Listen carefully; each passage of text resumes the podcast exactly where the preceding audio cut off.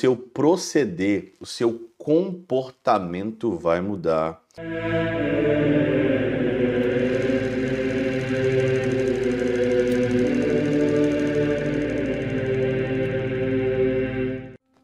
Em nome do Pai, do Filho e do Espírito Santo. Amém. Olá, meus queridos amigos, meus queridos irmãos, nos encontramos mais uma vez aqui no nosso Teós, Viva de Coriezo, Percor Maria, e eu estou de volta aqui na Alemanha depois das minhas férias, depois aí de um longo tempo não gravando o Teós, deixei tudo gravadinho, e agora nós estamos de volta então, depois da Jornada Mundial da Juventude, depois de um tempo aí de descanso, muita coisa que eu fiz.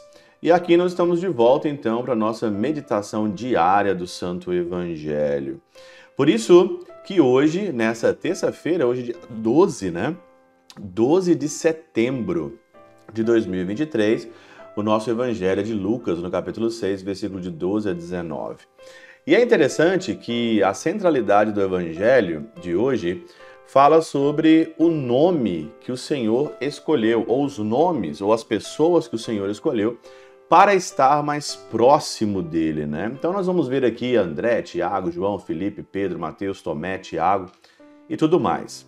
Mas eu queria mesmo meditar com vocês é sobre a primeira parte do evangelho que fala sobre a vida de oração, a vida espiritual, né? Então naqueles dias Jesus foi à montanha para rezar, e passou a noite toda em oração a Deus. Passou a noite toda em oração a Deus. Todas as vezes que Jesus vai tomar uma grande decisão, ele faz um momento, vamos dizer assim, um momento de retiro ou um momento de retiro pessoal. Nós deveríamos também ter isso na nossa vida. Às vezes, nós tomamos tanta decisão assim, de qualquer maneira, tomamos tanta decisão pautados pela emoção, pautados por um tanto de circunstâncias, e às vezes as nossas decisões não são acertadas como as decisões de Jesus. E deveríamos ter essas decisões acertadas a partir do modelo que é Jesus. Passar a noite em oração. São João Crisóstomo, ele tem aqui um comentário sobre a oração de madrugada.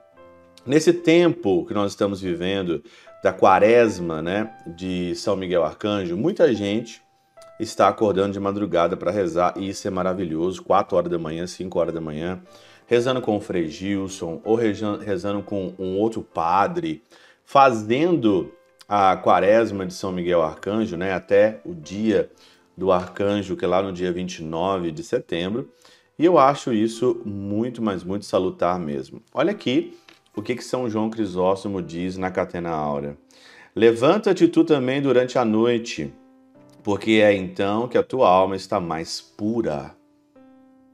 As trevas e o silêncio convidam a alma de maneira mais eficaz ao recolhimento. No mundo que nós vivemos hoje, como é difícil você se recolher, né? Você anda no estresse, para cima e para baixo, corre para um lado para o outro. Recolhimento de madrugada. Além disso, se olhares para o céu, pontilhado de estrelas como se estivesse iluminado por infinitas luzes, e se consideras que os que de dia dançam e praticam injustiça em nada se diferenciam dos mortos, então detestarás todo o excesso humano. De dia, as pessoas dançam, comem, pulam, praticam tantos pecados e tanta injustiça, à noite também cometem pecados e injustiça, mas se você rezar à noite, você detestará os excessos humanos. Por isso que hoje nós vivemos no mundo dos pôneis, que as pessoas acham que tudo é bom, que tudo é legal e não pode detestar nada. Detestar os excessos humanos. E quantas vezes a gente vê na internet, Instagram, qualquer lugar, as pessoas hoje estão exageradas. Excessos humanos de bebida, de prazeres fúteis, de sexo em cima de uma imprudência pautada pela mentalidade revolucionária de destruir aquilo que é certo, destruir aquilo que é correto. Todas essas coisas são muito convenientes para elevar o espírito. Então, a vanglória não pesa, a preguiça não cansa e a inveja não preocupa. O fogo não tira a cor ao ferro tão perfeitamente quanto a oração noturna muda o proceder dos pecadores. Experimenta acordar de madrugada que o seu proceder, o seu comportamento vai mudar.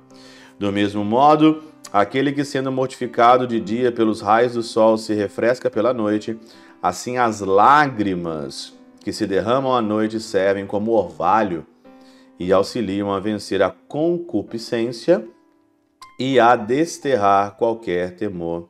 Se, porém, o homem não se refresca como esse orvalho, ficará seco durante o dia. Por isso que você está seco durante o dia, que você não reza. E eu aqui deixo mesmo de fato aqui uma, um conselho. Ou você acorda um pouco mais cedo de manhã para rezar, ou você coloca o despertador três horas, quatro horas e vai rezar. Faça ali um momento de oração noturna. Eu gosto muito de oração noturna. Para mim, é de fato ali uma, uma mudança, um orvalho mesmo durante o meu dia todo. Um dia onde as pessoas dançam, comem, bebem, se divertem, se pe pecam. De noite, ali você tem um momento de recolhimento e de encontrar aquele que está só. Só com o só, dizia Santa Teresa de Ávila.